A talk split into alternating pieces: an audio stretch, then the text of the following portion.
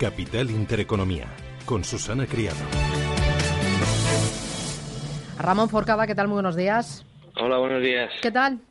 ¿Cómo vas? Regular, regular, vamos regular. ¿Qué te pasa? Se me acaba regular, se me acaba regular, pues yo voy un poco regular, al menos a primera hora. Oye, pero Luego ya te- iremos mejorando. Te veo más regular que otros días. Bueno, es que yo creo que la apertura está, está siendo floja, ¿no? El tema de Italia, eh, pues eh, no termina de resolverse. Yo creo que también la conflictividad política que lleva a, una a un debilitamiento de las medidas que puede tomar el actual gobierno de España, pues también yo creo que es un factor a tener en cuenta. Europa está debilitada y lo que sigue funcionando es Estados Unidos. Por eso nosotros la, la estrategia de inversión que publicamos el viernes pasado decíamos que, que diversificar vamos a poder diversificar poco porque solamente podemos recomendar Estados Unidos que allí bolsas siguen estando respaldadas por beneficios empresariales muy sólidos y por medidas desde el gobierno muy pro business, donde puedes comprar bonos que hasta el 5 años te dan el 2% y a partir del 5 años te dan el 3%, por lo tanto es algo digno, y donde puedes comprar inmobiliario porque los precios están subiendo entre el 5 y el 6%, que es compatible con un crecimiento de la economía nominal pues entre PIB dos y pico y inflación pues dos, pues crecimiento nominal de la economía cuatro y medio compatible con crecimientos de o aumentos de precios inmobiliarios del 5 o 6. Entonces, eh, bueno, pues se puede diversificar poco y es donde hay que refugiarse en Estados Unidos. Ya. Eh, a pesar de las altas valoraciones, ¿no? Da igual porque eso sigue sumando. Bueno, lo que pasa es que las valoraciones son altas o no en función de lo que históricamente mira uno, pero pueden no ser altas en función de lo que cree uno que va a seguir ocurriendo. De hecho, los PERES hay que mirar los PERES futuros, hay que mirar los cash flows futuros, descontarlos, etcétera. Lo que quiero decir con esto es que el BPA, el beneficio por acción este año del SIP, pues va a ser más 28 y lo está batiendo, probablemente al final sea más 30.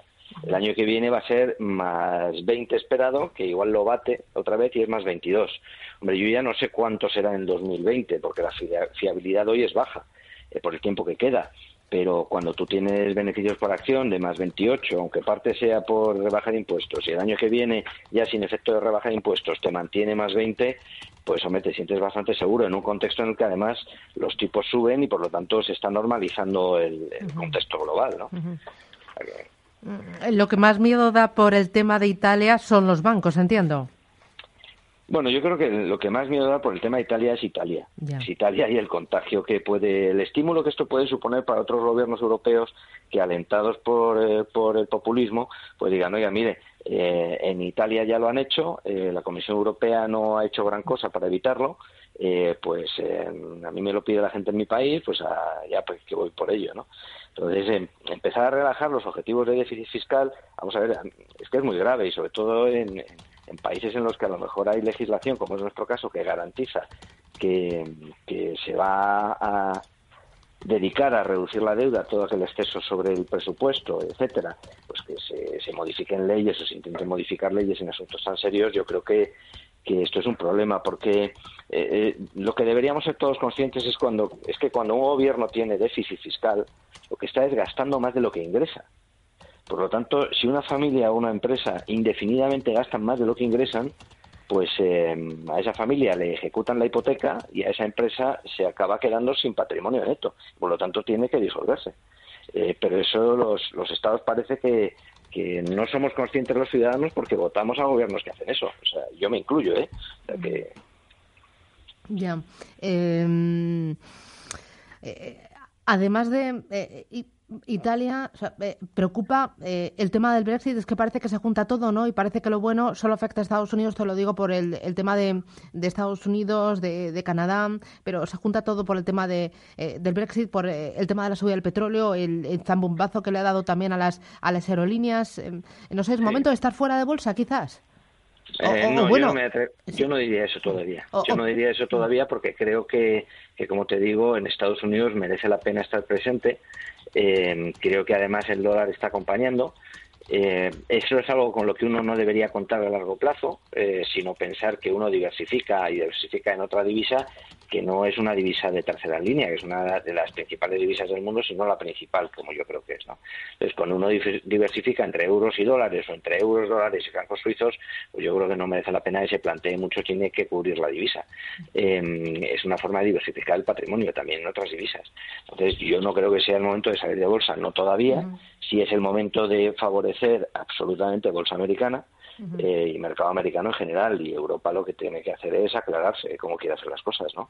Eh, a mí el otro día me venía a la cabeza un, algo que oía a alguien mucho más ingenioso que yo, que decía, mire, la diferencia de actitud entre los Estados Unidos y los europeos es que eh, Estados Unidos inventa Google y los europeos, en lugar de mm, poner eso como un benchmark para intentar hacer un Google mejor, lo que hacemos es eh, pensar cómo tasar a Google y cómo poner la tasa a Google.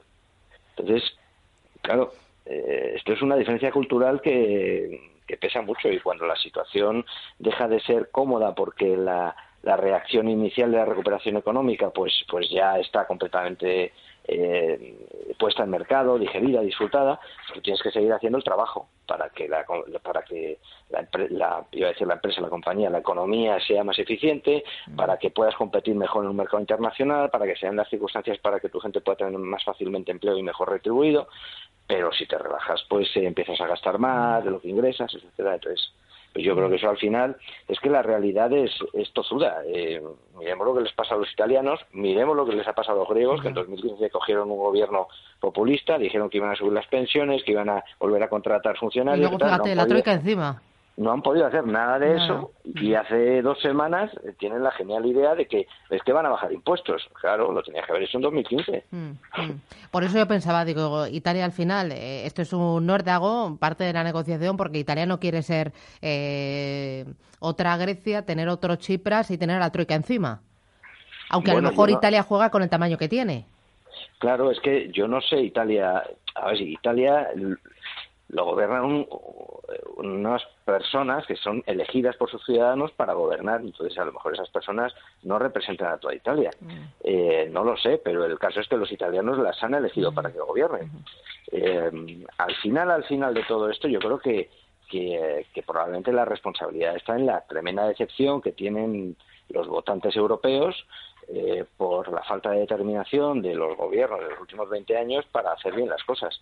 Entonces, eso lleva a que las circunstancias eh, pues te dejen caer en, manos de quien no deberías por desesperación, digo yo, no lo sé, porque las medidas que, se están adoptando son absolutamente contra, contra empleo, eh, contra negocio, contra... Eh, pero en fin, no sé. Mm, bueno, ya iremos viendo. Ramón, eh, bueno, una cosita más, porque yo hay veces que pienso, ahora cuando decías mejor estar fuera de, bolsa, también pienso, eh, hace dos años con el Brexit, eh, un 26 de junio, parecía que, ¡buah! Eso iba a ser la derrumbe. Y fíjate, en este tiempo, el mercado británico, cómo lo ha hecho de bien la bolsa, y también, después de aquel batacazo, pues los índices han recuperado muy bien. ¿Podríamos estar ante una reducción de aquello mirando los mercados y los indicadores?